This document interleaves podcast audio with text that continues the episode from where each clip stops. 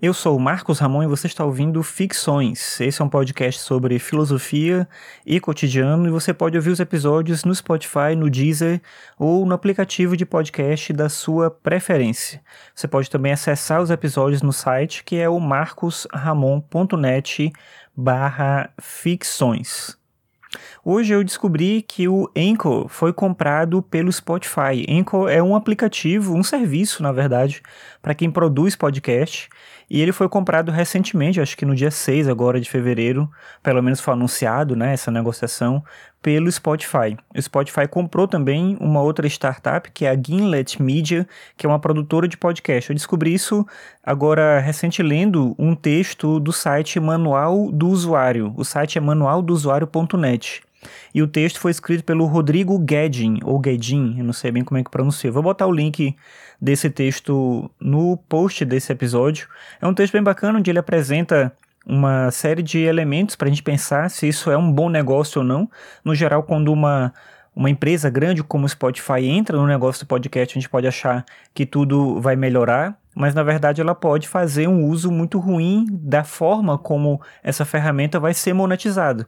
O Anchor, que é um site, um serviço, né, site, enfim, um aplicativo que serve para você criar podcast, ele tem uma premissa de não cobrar do usuário para ele poder fazer o seu próprio podcast. Eu testei e eu gostei muito da plataforma, eu acho que ele é bem intuitivo, ele funciona bem para quem quer criar um podcast, e eu só não continuei usando no momento que eu testei porque ele não tinha uma ferramenta, pelo menos naquele momento, não sei se já tem, mas ele não tinha uma ferramenta que é bem útil para mim, que é a possibilidade de você poder agendar episódios. O que muita gente desconfiava do Anchor na, naquele momento é que ele tinha uma estratégia de monetização, já que ele não cobra né, nenhuma taxa para você poder criar o seu podcast, né, hospedar o podcast.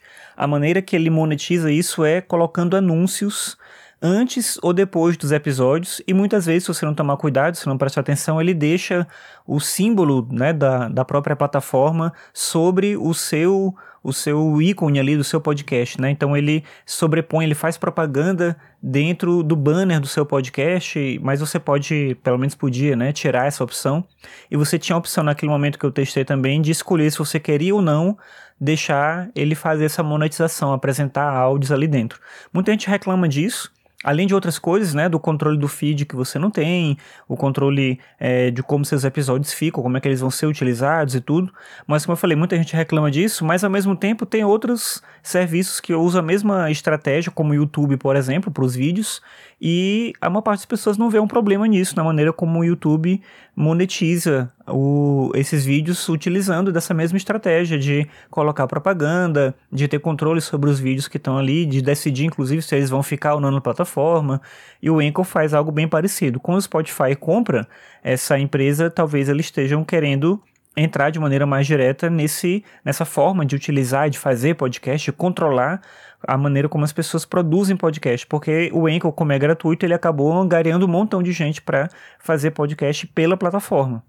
O que eu falei que é bom, obviamente, mais pessoas estão fazendo podcast, encontram um meio gratuito de fazer isso, mas dependendo do caminho que for daqui para frente, a partir do Spotify, talvez se torne algo ruim, porque pode ter uma série de limitações. A vantagem das pessoas poderem usar serviços em que elas gerenciam o seu próprio conteúdo, elas terem a liberdade de fazer da maneira como elas querem fazer. Talvez a gente perca essa liberdade se o Spotify criar um monopólio na maneira como se utiliza, mais ou menos esse o sentido do texto que eu vou linkar para você no post. Mas aí vale um pouco dessa reflexão, ao mesmo tempo que é bom imaginar que mais gente vai poder escutar podcast, porque agora é mais fácil, inclusive na abertura aqui do Ficções, muitas vezes eu falo que as pessoas podem ouvir no Spotify, porque é a maneira mais simples, eu acho, é, para muita gente conhecer podcast. As pessoas que já conhecem, já utilizam algum aplicativo, alguma coisa, mas é muito comum você encontrar pessoas que ainda não sabem, não têm a menor ideia do que é podcast. E às vezes essas pessoas já utilizam o Spotify para ouvir música. Se o seu podcast está lá,